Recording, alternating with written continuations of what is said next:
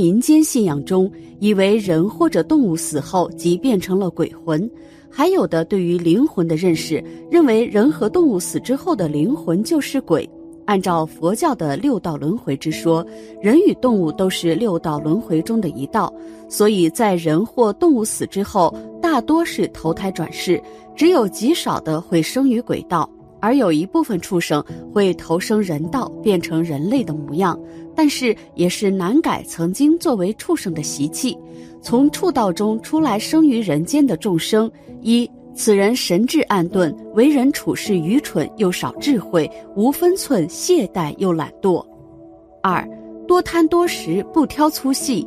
三，个性是又傲又厉，讲话很唐突。四，此人是身强体壮，常当负重，身强体壮像牛头，搬重的东西刚好用。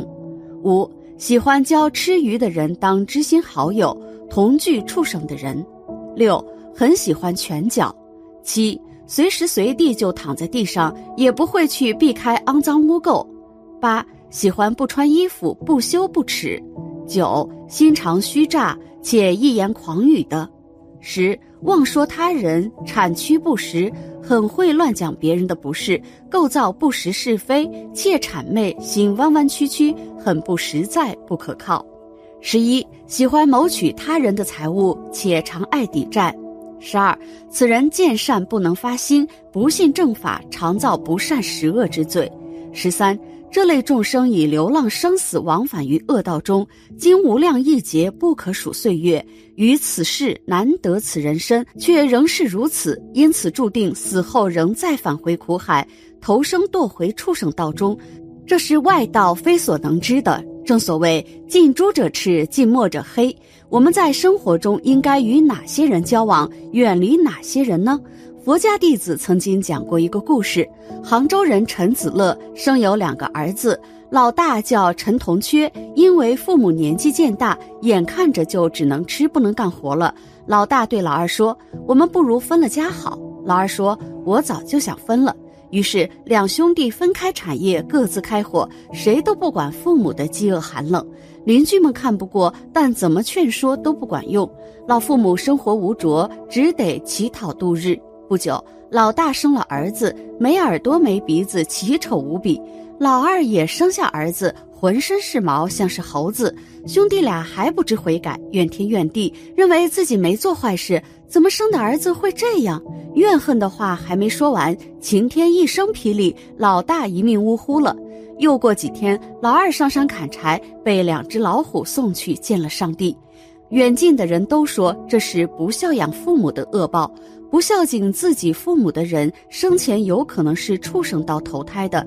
这种人不但不尊敬父母，反而还毫无人性，打骂父母，甚至畜生不如。所以，这种没有感恩之心、没有孝心的人不宜交友，即使认识，也要赶紧远离。佛教中说，道界很细微，比方生意人同人家讲好的样本是值十块钱，到交货的时候，你拿七块钱的货品充十块钱的。这就到了三块钱，做生意要诚信，童叟无欺，货卖当时价，那样赚钱无可厚非。君子爱财，取之有道嘛。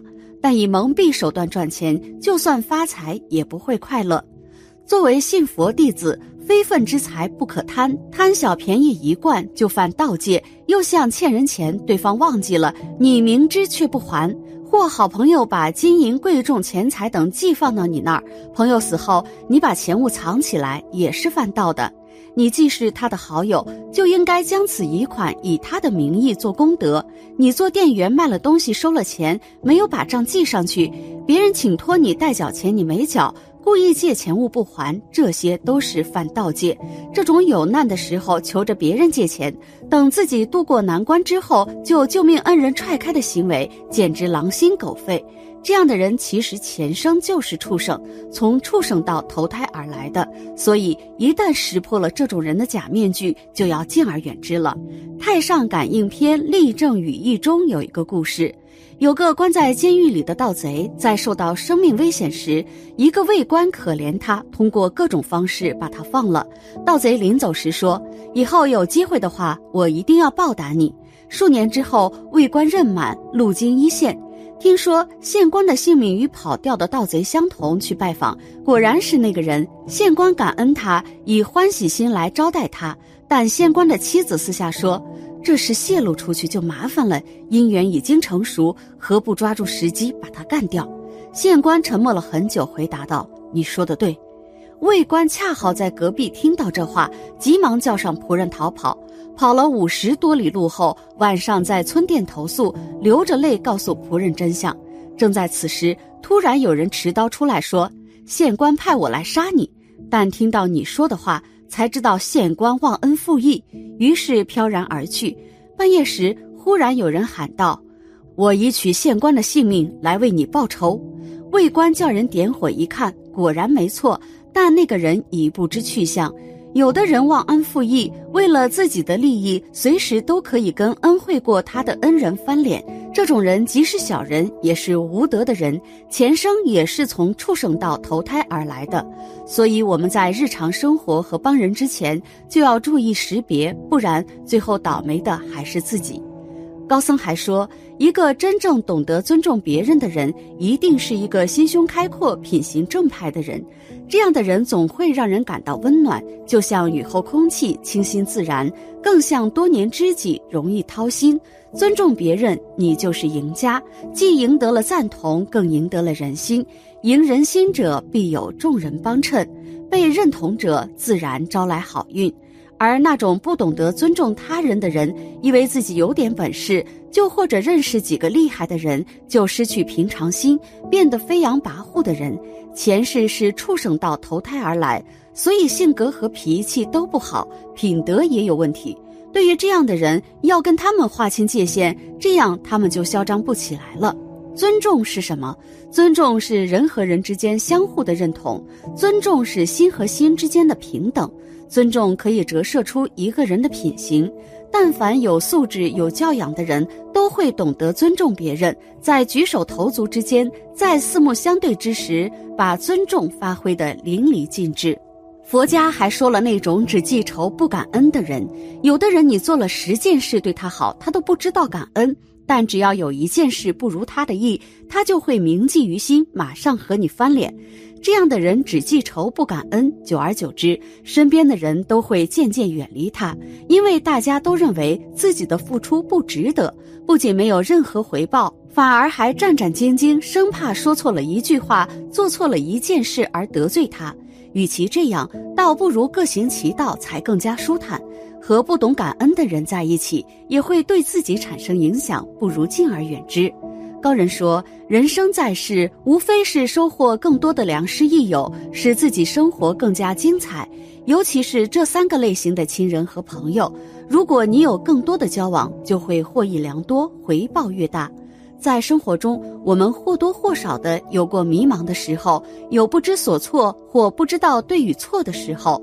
在这种时候，走过来告诉你，路都是走出来的，不是想出来的。有时候想的越多，就越不敢往前走。这个人就是我们的人生导师。因此，在我们迷茫的时候，能够为我们指路的人，就像是在荒漠中能带我们找到水源的人，值得深交。当你辉煌的时候，有些人就靠拢过来，而表面上看到的也都是假装出来的。当你哪天落魄了，这些人也就转身就走了。他们不会感谢你曾经待他们如何，只会当做理所应当。所以在困难的时候，有福同享，有难同当，不嫌弃你的一切的人，应该就是所谓的真人吧。因此，这种不论贫富贵贱都站在我们身边的朋友，我们应该去珍惜。在一般人的生活中，家庭中遇到危难的时刻，一般就是急需用钱的情况吧。在遇到这种情况时，有亲戚朋友愿意帮助我们，甚至即使也没有钱借给你，但是一直默默支持你，我认为这就已经够了。这种亲戚朋友值得我们用心去交往。物以类聚，人以群分。你的一生中，要么影响别人，要么被别人影响。当你还是处于社会底层的时候，被人影响非常重要。关键是你被谁影响，你是否被一些与你同层次的人弄得人云亦云，经常被人消极催眠。请记住，跟谁交朋友将决定你一生的高度。俗话说。画虎画皮难画骨，知人知面不知心。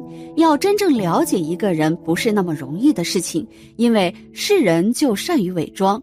如果结交到一些心胸狭隘、自私自利的人，那么你的人生也会跟着堕落；如果遇到友善、诚实、心胸宽广的人，那么人生就会是另一番风景。对于上述的五种人，我们不要心存怨怼，能渡则渡，否则尽快远离。今天的分享就到这里了。夫盛必有衰，何会有别离？希望此次相遇能给大家带来收获。如果您喜欢本期内容，请在视频下方点个赞，或者留言给出您的建议。还可以在右下角点击订阅和分享。您的支持是我最大的动力。咱们下期不见不散。